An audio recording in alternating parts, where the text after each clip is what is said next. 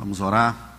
Deus nos instrua nessa tarde, nos dá graça para compreendermos a tua palavra. Precisamos do autor das Escrituras para que elas sejam plenamente reveladas. Precisamos da unção do teu Espírito. Capacita-nos, ó Deus, em nome do Senhor Jesus. Visita-nos com graça, trazendo a instrução da tua palavra nessa hora, em nome de Jesus. Amém. Podem sentar, irmãos.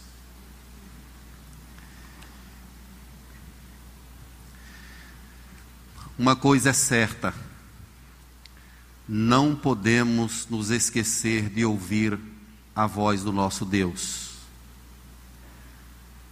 Não podemos virar as costas para aquilo que Deus nos manda fazer. Sempre que o homem toma esse caminho, acaba sendo muito ruim para ele. Deus trabalha com leis gerais e leis específicas. Nós temos de discernir a vontade de Deus e a voz do Senhor que está revelado aí nas escrituras sagradas. Esse livro ele retrata um drama. O profeta Jeremias está sofrendo muito pelo que ele vê. Há quem diga que esse livro deveria ser lido todos os meses, por cada um de nós. Ele é um livro que chama a nossa atenção pelo que está ocorrendo, pelo drama que os judeus, que o povo de Judá está vivendo. Essa palavra lamentações, a palavra original é ekar, que significa como. Os rabinos chamaram esse livro de Kinar, ou Kinot, que significa lamentações, ou choro em voz alta. Mas a Septuaginta, que é a tradução grega do hebraico, traduziu o nome desse livro como Cânticos Fúnebres, ou Canto Fúnebre. Então, na Bíblia, você pode dizer que tem um cântico, tem um livro que se chama Cânticos Fúnebres. Por aqui a gente já entende a profundidade que é isso. O que, que está por trás dessa situação toda?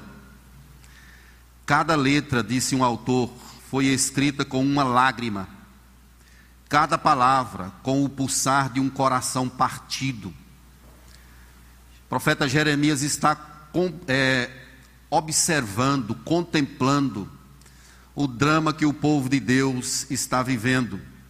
Há uma tristeza que tomou conta do seu coração. Os babilônios invadiu Judá. Eles invadiram os caldeus, invadiram Judá. E destruiu tudo. Acabou com a nação de Deus. Não ficou nada cinza, desolação, tristeza, angústia. Esse evento é tão importante que ele foi registrado em quatro passagens nas Escrituras. Segundo Reis 25, segundo Crônicas 36.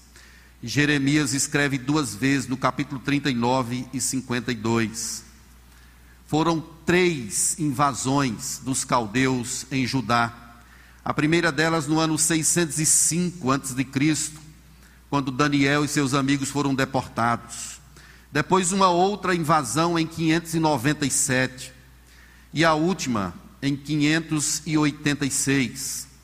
Essa última foi profundamente angustiante, porque tudo foi destruído, os muros foram derrubados, o templo foi queimado, os tesouros do templo, tudo foi roubado pelos caldeus. Segundo Crônicas 36, versos 15 em diante, destaca um pouco esse drama, e eu queria que você prestasse atenção nessa leitura. Ele fala assim: O Senhor, Deus de seus pais, falou-lhes por intermédio dos seus mensageiros, porque se compadecera do seu povo, de sua própria morada.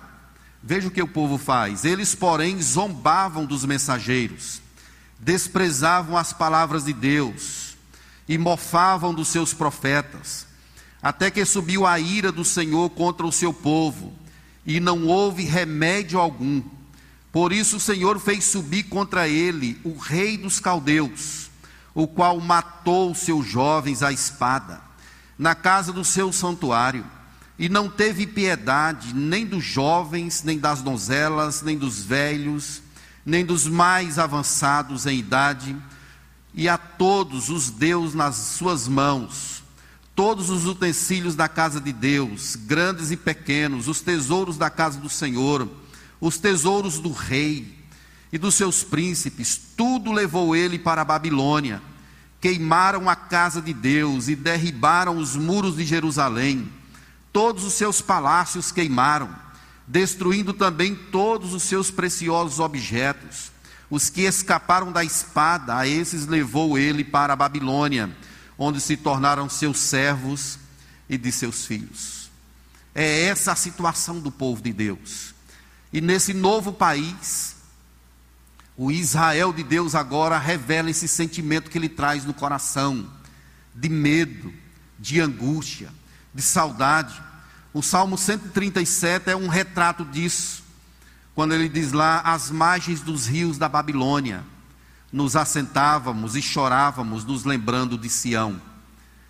O povo está na Babilônia, mas está com saudade. Jeremias, no capítulo 39, verso 6, diz assim: O rei da Babilônia, veja o que ele fez. Mandou matar em Ribla os filhos de Zedequias. Zedequias era o rei de Judá. À vista deste, mata os filhos dele na frente dele. E também matou a todos os príncipes de Judá. Vazou os olhos a Zedequias e o atou com duas cadeias de bronze para o levar à Babilônia. Os caldeus queimaram a casa do rei e a casa do povo, derribaram os muros de Jerusalém.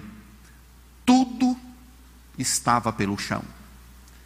Tudo aquilo que Judá confiava, naquilo que ele se apegava, o templo, o muro, os muros, o rei, os sacerdotes, tudo estava arruinado, tudo estava pelo chão. Quem provocou isso? Deus levantou os caldeus para fazer isso. Mas como assim, pastor? É por isso que a grande pergunta do livro de Lamentações é: Deus abandonou o seu povo?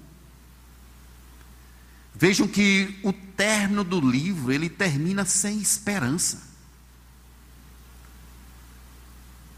É por isso que ele é chamado de canto fúnebre, ou cânticos fúnebres. Nós temos aqui, meus irmãos, esse momento de desolação. Agora, por que que chegou a esse ponto? O povo não ouviu a Deus. Só Jeremias foram 40 anos de pregação. 40 anos. Jeremias 7, 23 retrata um pouco disso, quando ele fala assim: Mas isso lhes ordenei, dizendo: Dai ouvidos à minha voz, é Deus falando, e eu serei o vosso Deus, e vós sereis o meu povo. Andai em todo o caminho que eu vos ordeno, para que vos vá bem. Mas não deram ouvidos, nem atenderam, porém andaram nos seus próprios conselhos e na dureza do seu coração maligno, andaram para trás e não para adiante. Essa é a situação do povo. Mas antes de Jeremias, o profeta Isaías vive nesse contexto também. E ele chama o povo para o arrependimento. Isaías 1, 2, ele fala assim: Ouvi, ó céus, e dai ouvidos, ó terra, porque o Senhor é quem fala. Criei filhos e os engrandeci, mas eles estão revoltados contra mim. O boi conhece o seu possuidor e o jumento o dono da sua manjedoura.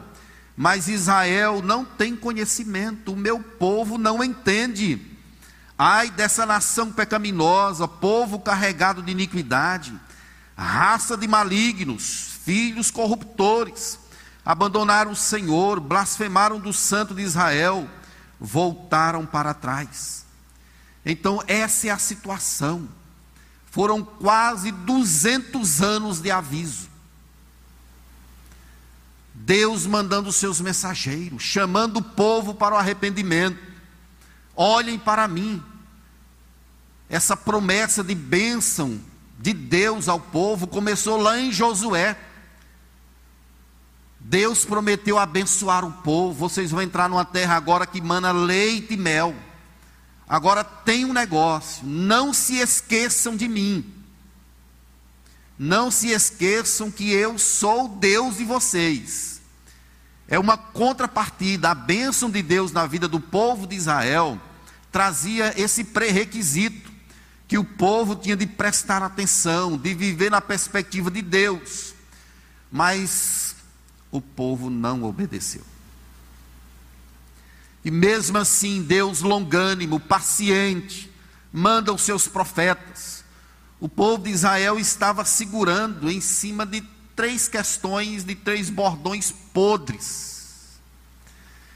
O primeiro deles era a dinastia de Davi. Eles acharam que havia uma promessa de Deus que jamais faltaria um sucessor no trono de Davi. E aí em Lamentações 4:20 ele diz assim: O fôlego da nossa vida, o ungido do Senhor foi preso nos foges deles. Dele dizíamos: Debaixo da sua sombra viveremos entre as nações. Eles achavam que poderiam viver sob a sombra dessa dinastia de Davi, que Deus iria cuidar, que o descendente de Davi iria proteger. O povo também se agarrava ao templo, achava que o templo iria proteger. Jeremias 7,4 ele diz assim: Não confieis em palavras falsas, dizendo: Templo do Senhor, templo do Senhor, templo do Senhor é esse.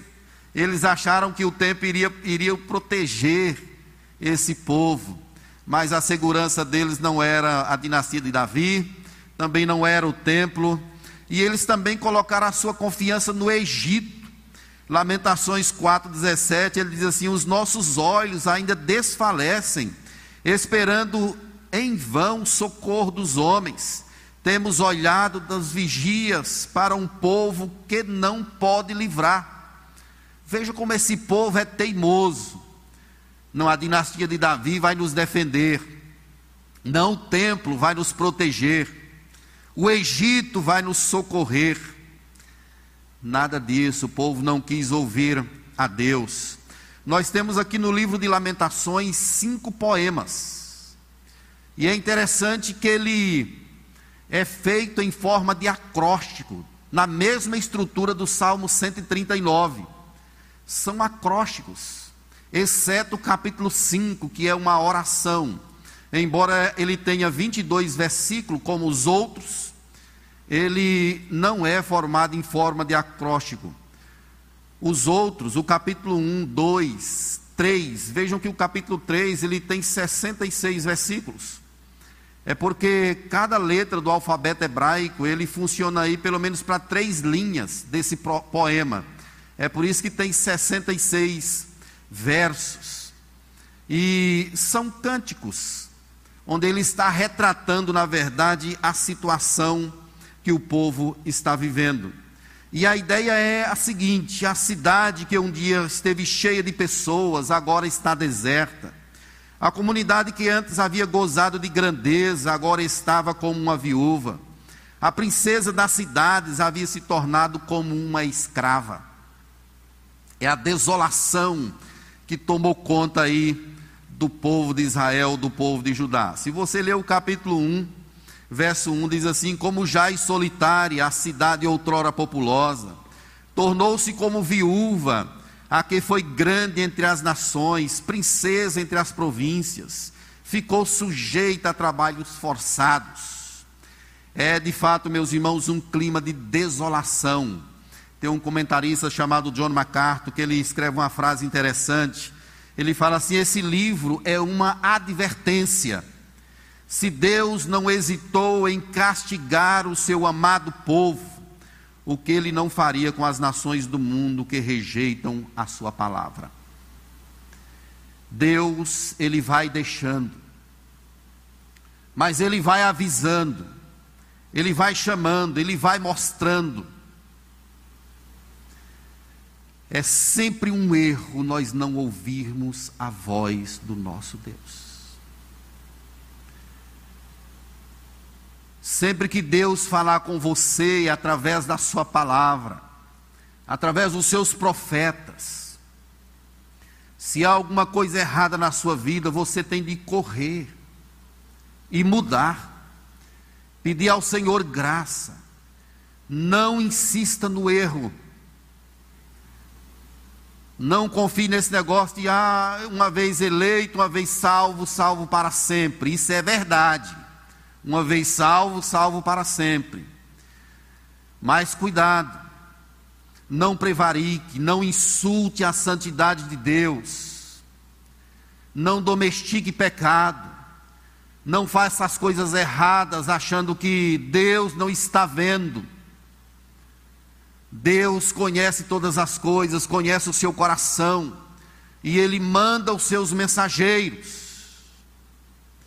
Ele manda avisar, e você escuta, você sabe que aquilo é com você, mas às vezes o coração cauterizado, duro, não quer obedecer, ou então coração que gosta do pecado, que se delicia,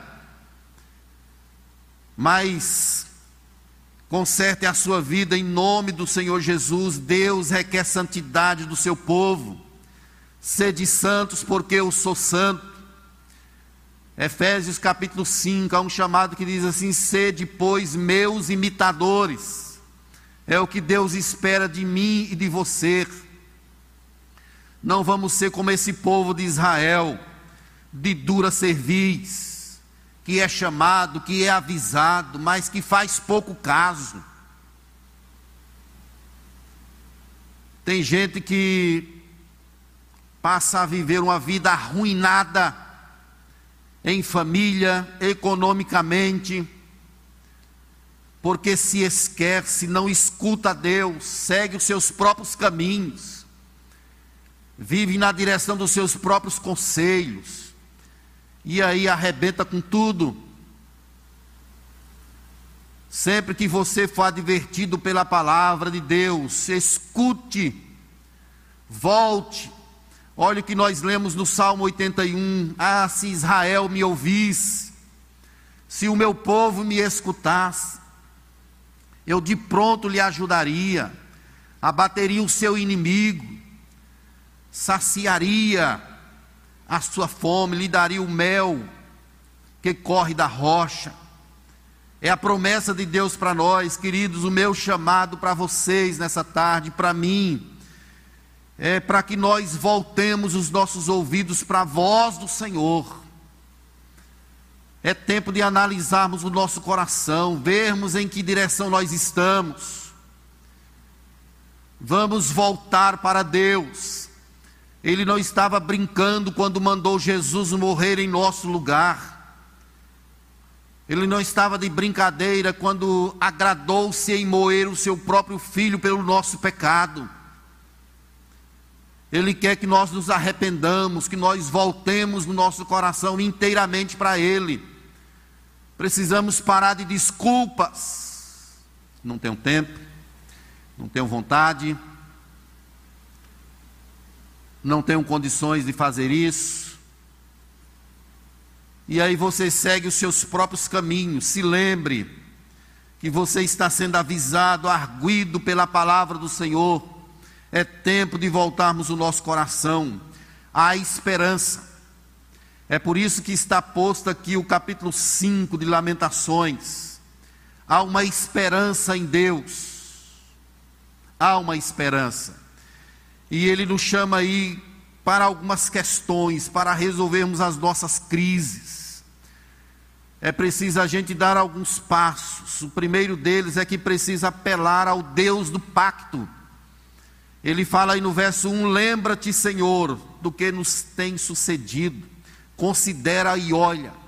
Essas três expressões, lembra-te, considera e olha, é uma oração, é um chamado é uma humilhação diante do Deus do pacto.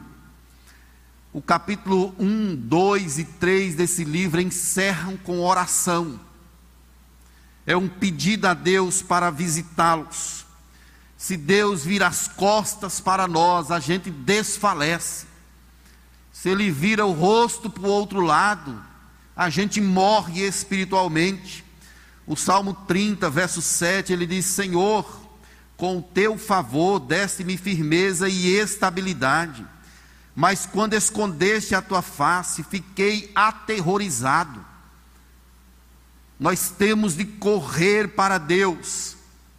Aí no capítulo 3, verso 40 e 50, 49 e 50, ele diz assim: Os meus olhos choram, não cessam e não há descanso, até que o Senhor atenda e veja lá do céu. É uma oração ao Deus do pacto. Eu vou orar até quando? Até que o Senhor veja do céu e atenda e venha para nos abençoar para nos libertar dessa desolação que estamos vivendo. É preciso clamar ao Deus que se inclina, como diz o Salmo 40. Esperei confiantemente pelo Senhor e ele se inclinou para mim e me ouviu quando clamei por socorro. É tempo de nós nos prostrarmos perante ele. Jeremias está olhando para Judá e vendo como se fosse uma viúva desamparada, cativa o capítulo 1 aí de Lamentações, verso 2, ele diz assim: chora e chora de noite, e as suas lágrimas lhe correm pelas faces. Não tem quem a console entre todos os que a amavam. Todos os seus amigos procederam perfidamente contra ela, tornaram-se seus inimigos. Judá foi levado ao exílio, afligido e sob grande servidão. Habita entre as nações não acha descanso, todos os seus perseguidores a apanharam na sua angústia. É uma situação de fato inimaginável essa que o povo de Deus está vivendo. O centro do livro, que é o capítulo 3, fala desse Deus da aliança, desse Deus do pacto. E aqui o profeta ele mostra esses atributos maravilhosos de Deus dizendo assim: Olha, eu quero trazer à memória aquilo que me dá esperança. Capítulo 3, verso 21.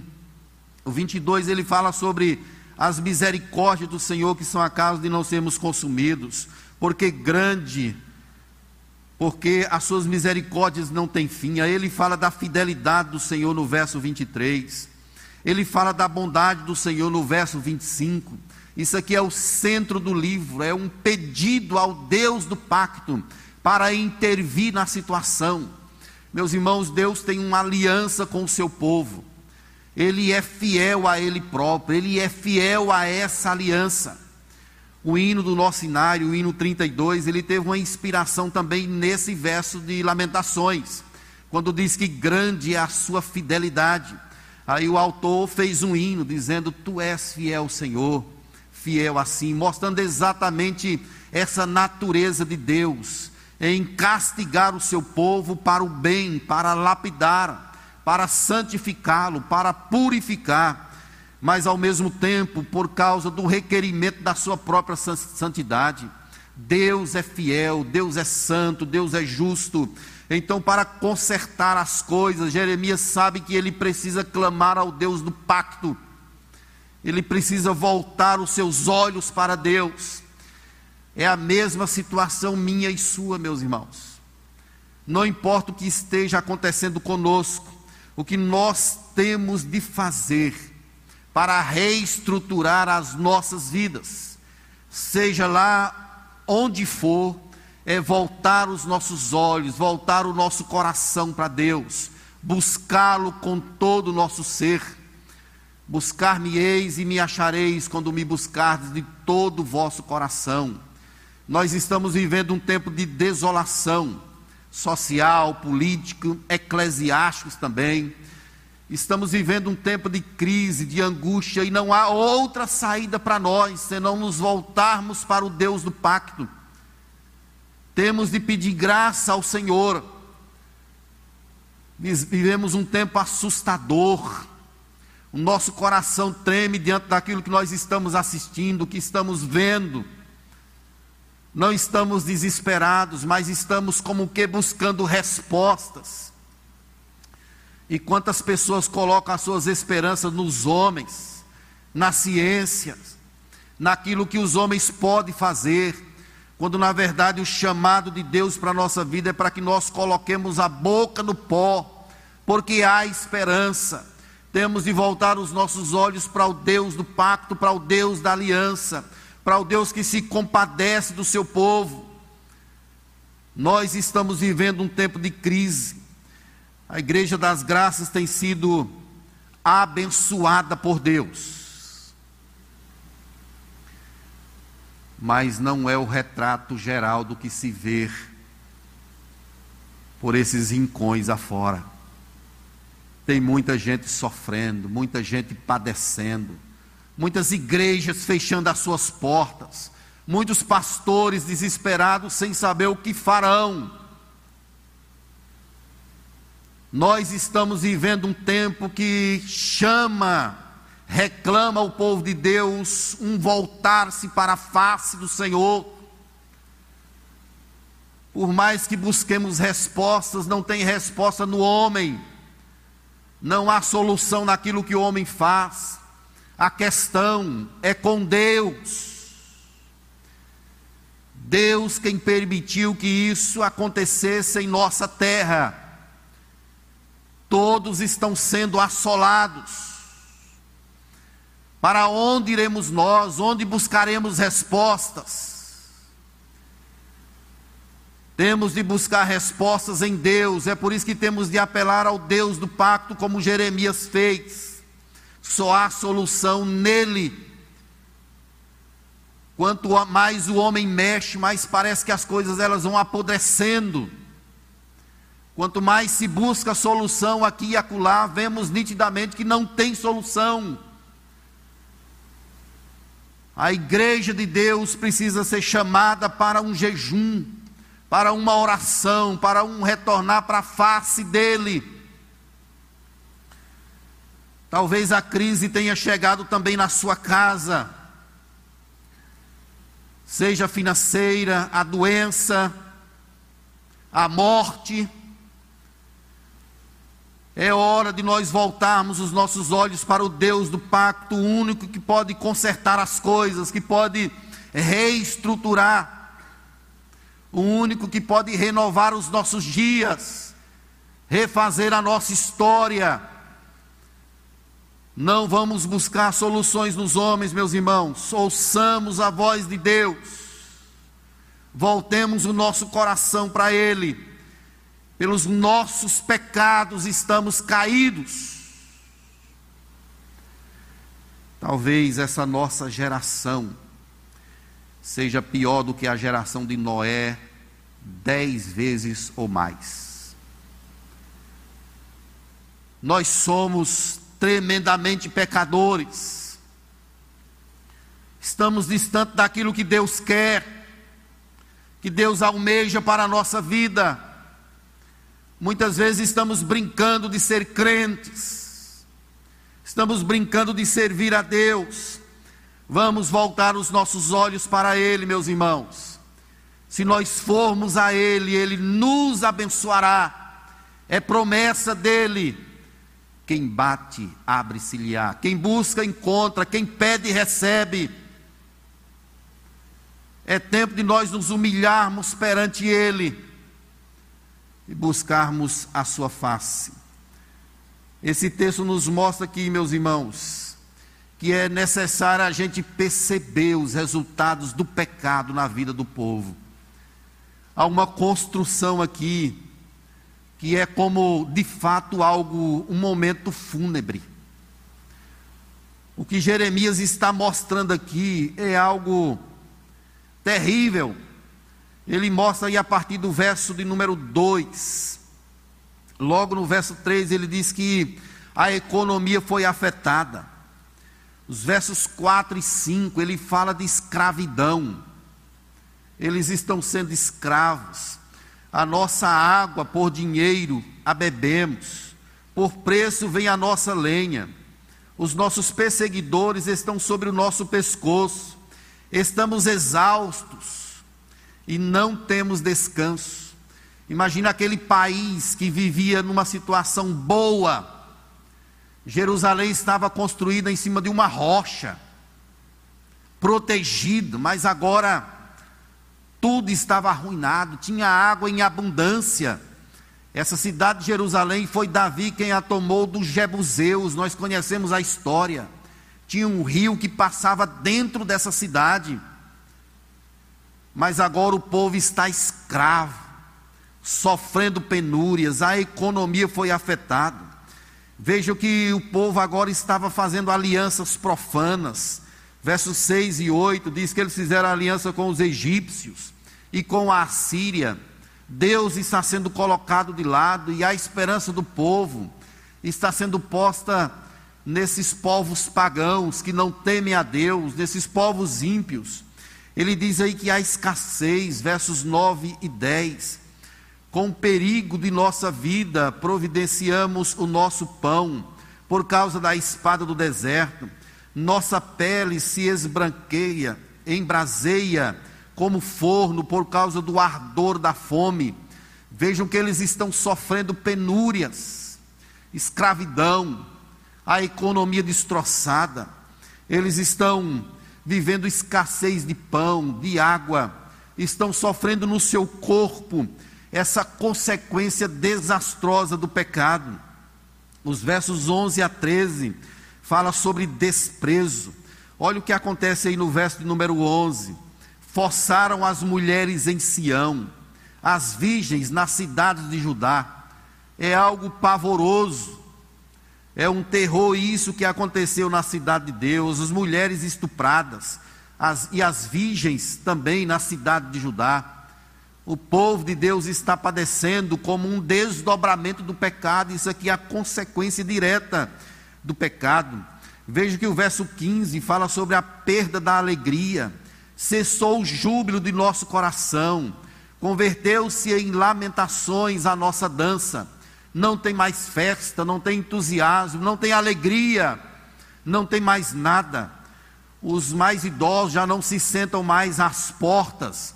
Isso aqui é uma, um apontamento para dizer que já não há mais justiça, porque as causas eram julgadas às vezes nas portas das casas pelos anciãos. Eles se sentavam e faziam isso. Não tem mais justiça, não tem alegria, tudo de fato está arruinado. E aí acontece algo terrível ainda no verso 16, que é a perda da honra. Caiu a coroa da nossa cabeça.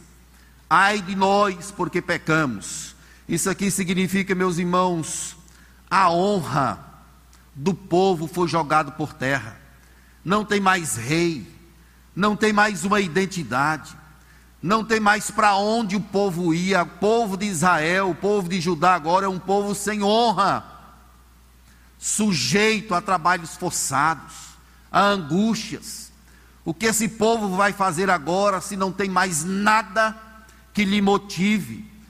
Tudo isso são as consequências diretas do pecado. Ele fala aí de melancolia no verso 17: Por isso caiu doente o nosso coração, por isso se escureceram os nossos olhos. O coração está triste, angustiado, tomado de depressão de melancolia, não há entusiasmo, não há nada, tudo isso como algo relacionado ao pecado. Mas algo mais drástico ainda, que é a obliteração da adoração, dita aí no verso 18: pelo monte Sião, que será que está assolado, andam as raposas. O monte Sião é um apontamento direto para a casa de Deus, o lugar de adoração, o lugar onde as tribos se reuniam para onde o povo chegava, para um grande ajuntamento, para adoração a Deus. Não há mais, tudo está acabado, não tem templo, não tem reunião, não tem sacerdote, não tem rei, não tem nada. É o desastre causado pelo pecado. Meus amados irmãos, o pecado ele produz efeitos profundos ainda hoje. Por isso que a palavra de Deus ela nos chama para não vivermos na prática do pecado. Ele pode destruir a sua vida. O pecado pode destruir a sua família. Eu estava lendo sobre Davi essa semana. Como Davi foi tolo. O primeiro pecado de Davi foi chamado de abuso de poder com Betseba. Ele era o rei. Como rei, ele achava que poderia ter o que ele quisesse. Isso é chamado de abuso de poder. Olha, traga aquela mulher lá. Ele está abusando daquilo que Deus colocou na mão dele. Por outro lado, Betseba, que não era inocente, ela poderia ter negado aquilo. Olha, diga a ele que eu não vou não. Que negócio estranho é esse? Igual a rainha Vasti fez. Quando o rei quis que ela dançasse para outros, ela disse: Eu não. Eu perco a coroa, mas eu não vou. Perdeu mesmo, mas não foi. Betseba poderia não ter ido, mas Davi abusou da autoridade, abusou do seu poder. Davi experimentou o gosto amargo do pecado em sua vida, em sua família. Deus diz que a espada não sairia mais da casa dele. Um dos seus filhos estuprou a própria irmã. O outro filho assassinou o irmão. Absalão colocou Davi para correr e teve relação com as esposas de Davi na sacada do palácio, para todo Israel ver.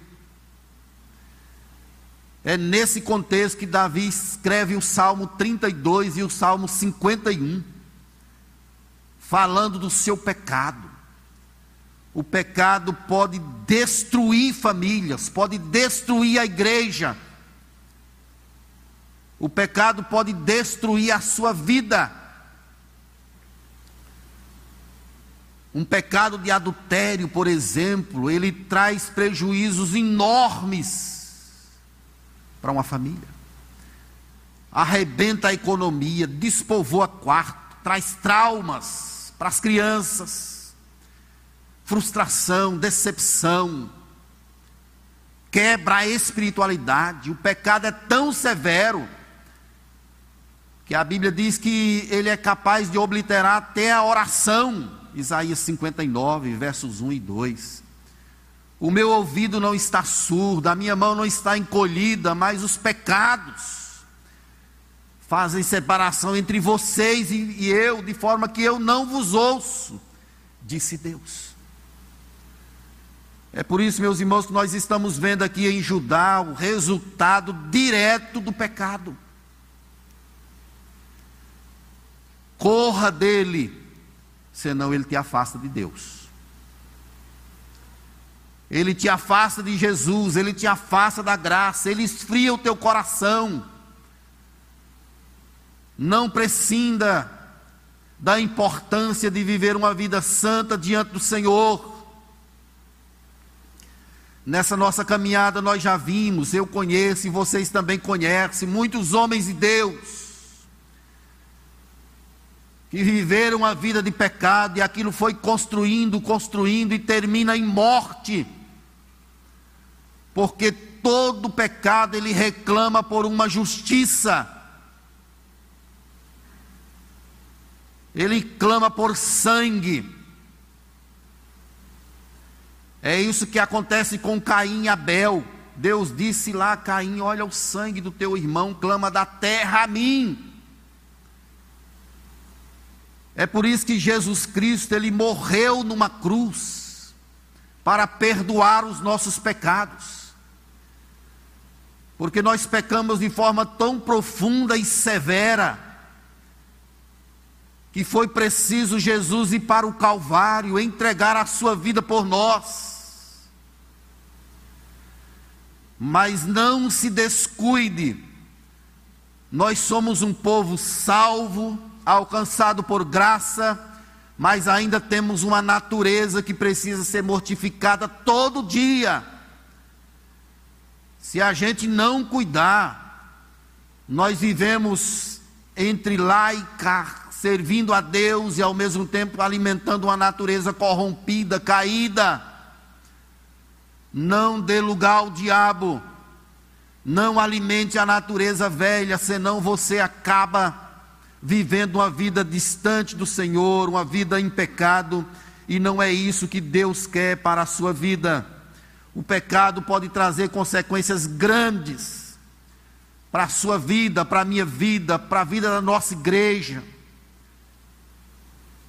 Deus não abençoa uma vida que está vivendo em pecado. Não tem como. Ele é tão violento, meus irmãos, que ele é capaz de cauterizar a nossa mente, de forma que nós pecamos e achamos que aquilo é irrelevante. Eu já vi presbítero pegar uma, uma bandeja de santa ceia, vivendo na prática do adultério. O cara tem coragem. quando o pastor Sávio está ministrando a Santa Ceia aqui, eu acho interessante que ele sempre fala assim: olha, Jesus vai passando aí. Você já imaginou o compromisso que é isso? Você já imaginou o compromisso que eu tenho de ter para estar tá aqui ministrando essa palavra, sabendo que Deus está olhando para mim? Esses meninos que cantam no louvor aqui na igreja, que tocam,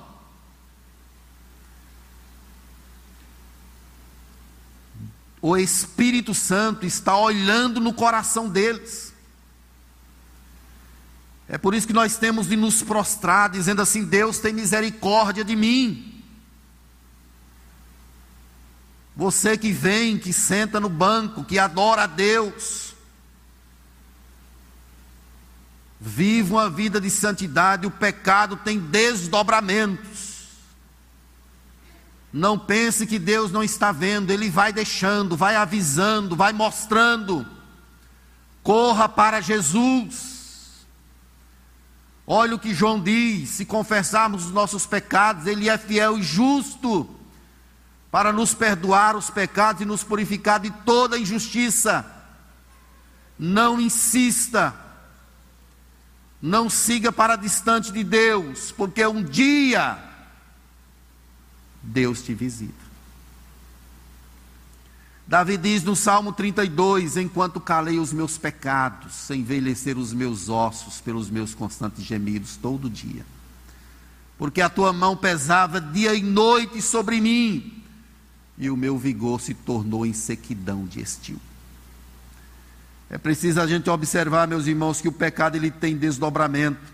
Olha o chamado de Jeremias capítulo 1, verso 18: Vinde, pois, e arrazoemos, diz o Senhor, ainda que os vossos pecados sejam como a escarlata, eles se tornarão brancos como a neve, ainda que sejam vermelhos como o carmesim, se tornarão como a lã.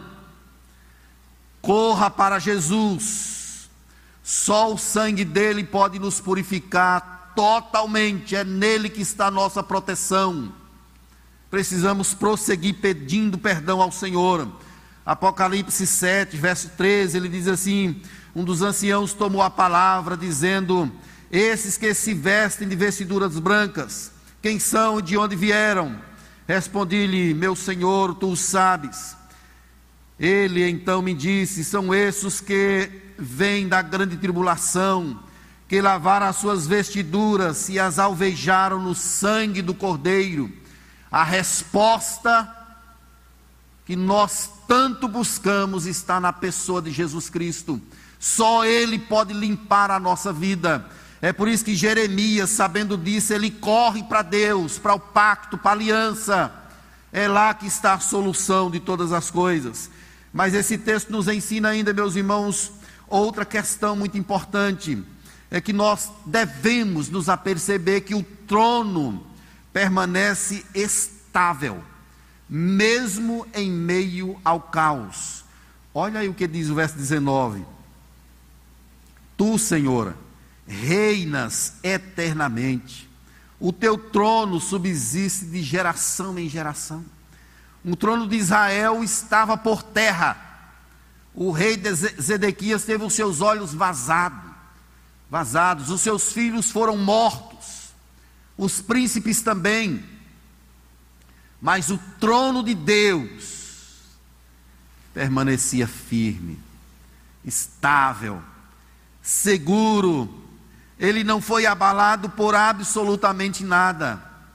Os caldeus estão agindo sob o controle de Deus. É Deus quem está trazendo isso por consequência do pecado do seu povo. Deus é fiel, segundo Timóteo capítulo 2, verso 13, diz assim: se formos infiéis, ele permanece fiel, pois de maneira nenhuma pode negar-se a si mesmo. Deus permanece inabalável. O trono dele é o de sempre. Imagine aí você adorar um Deus que desde a eternidade nunca cresceu nem um centímetro e também não decresceu absolutamente nada. Nada o atinge. Ele não precisa de nada de fora dele. Quando você o adora, ele não é mais adorado por causa de você. Se você glorificar, ele não tem mais glória com isso. Ele não precisa de nós. O que acontece é que ele nos dá o privilégio. Ele tem os serafins, os querubins que estão o tempo todo, santo, santo é o Senhor dos exércitos. Toda a terra está cheia da tua glória. O que acontece comigo e com você é um grande privilégio que ele nos dá de nós adorarmos o seu santo nome. O trono dele, meus irmãos, está firme, é o mesmo sempre. Precisamos redescobrir essa verdade em nossa vida. Qual é o foco mesmo da nossa alegria? Que é Deus. Não podemos colocar a nossa esperança nas coisas da terra. Deus é a nossa alegria. É Ele quem é tudo para nós. O mundo está um caos mas o trono de Deus é o mesmo. Às vezes Satanás até pensa que ele está ganhando, mas não está. Essa é a visão que Isaías tem quando o rei Uzias morre. Ele diz assim: No ano da morte do rei Uzias, eu vi o Senhor assentado em um alto e sublime trono. O rei Uzias morreu, mas tem um soberano que permanece de pé, o Senhor forte e poderoso, o Rei do universo, aquele que era, que é e que há de vir. É por isso que Jeremias clama, dizendo assim: Por que te esquecerias de nós para sempre? Por que nos desampararias por tanto tempo? Olha o pedido de Jeremias no verso 21. Converte-nos a ti, Senhor e seremos convertidos. Renova os nossos dias como dantes, isso é um pedido de restauração. Converte-nos a Ti. O que ele está dizendo aqui é que só Deus pode tomar essa iniciativa. É o Senhor quem tem de se levantar e fazer. O povo está cativo, está preso, não vai conseguir. Mas há um Deus que pode todas as coisas, e é nesse Deus, é a esse Deus que Jeremias vai, ele clama, ele busca. Todos os verbos aí do capítulo 5 estão postos no plural. Não é ele, é o povo que está clamando. Ele está clamando, intercedendo em favor do povo, pedindo a Deus para restaurar. Converte-nos a ti, Senhor, e seremos convertidos porque o Senhor nos desampararia. Quando eu estava lendo aqui esse verso, eu lembrei de dois anos para trás. Como a nossa vida era diferente, não era, irmãos? Quando eu cheguei aqui no Recife, eu cheguei no dia 22 de dezembro, e aí teve uma festa aqui na, na porta da igreja o Natal de rua. Que bênção. Eu acho que quando puder reunir de novo, a gente vai fazer uma festa que Vai dar dois tamanhos dessa que a gente fazia aí em nome de Jesus. Amém? Vai ser grandiosa a nossa festa. Quando se assim já pode reunir. Como eu achei aquele momento lindo, viu, meus irmãos? Se eu fiquei lendo assim, diz Deus, restaura os nossos dias como dantes. Quando a gente chegava na igreja, sem máscara, abraçava todo mundo, falava com todo mundo, e era uma bênção do Senhor. A gente foi para o acampamento lá em Bonito, que tempo abençoado. Já tinha gente com Covid lá, mas. a gente não sabia de nada e vivemos aquele momento ali na alegria, na tranquilidade. Deus abençoou a nossa vida profundamente. Eu olhando isso aqui, Deus restaura os nossos dias como dantes. E eu sei que vai chegar, amém?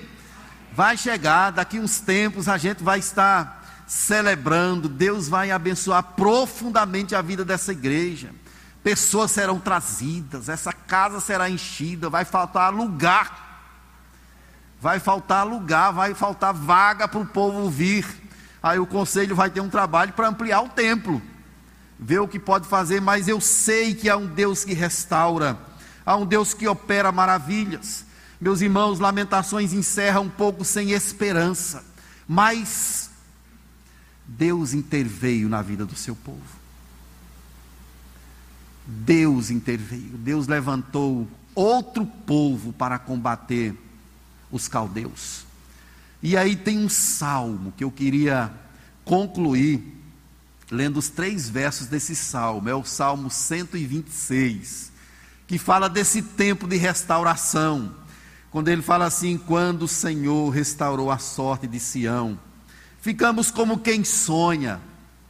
Aliás, vamos ler juntos, está aí na, na projeção, toda a igreja lendo bem forte esses três versos. Vamos lá? Quando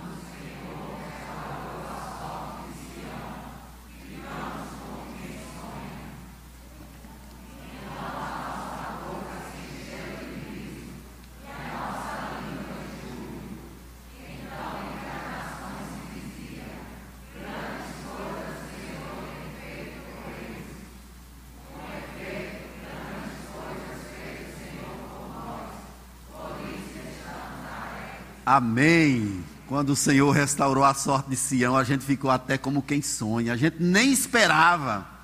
E Deus abençoou poderosamente. Meus queridos, apenas três aplicações aqui citando para você gravar em sua mente, em seu coração. Primeiro, escute a voz de Deus. Amém? Escute a voz de Deus. Se Ele fala contigo, não insista no pecado confesse-o ao Senhor. Segundo, sempre seremos responsáveis diante de Deus pelas nossas decisões, pelos nossos atos. Ninguém peca sem saber. Olha, gente, eu pequei, não sabia de nada, não vi nada. Não acontece isso. Você é responsável por aquilo que você faz. A soberania de Deus caminha concomitante com a responsabilidade humana. Você é responsável pela decisão que toma, pelo caminho que você prossegue. É por isso que filtre tudo à luz da palavra de Deus. Por último, vamos pedir ao Senhor para esquadrinhar o nosso coração.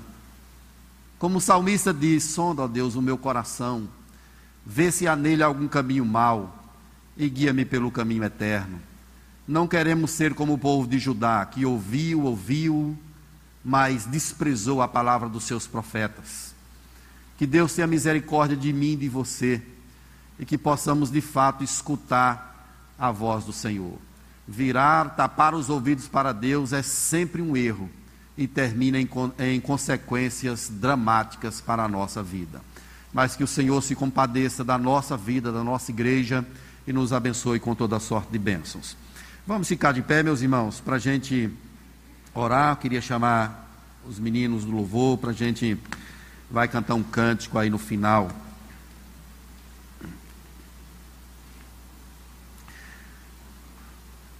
Faça uma oração pessoal, você e Deus. Tem alguma coisa que você precisa consertar na sua caminhada? O que, que você está fazendo que desagrada a Deus?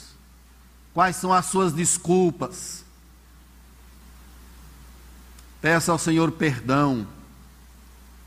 Se você confessar, Deus vai te abençoar.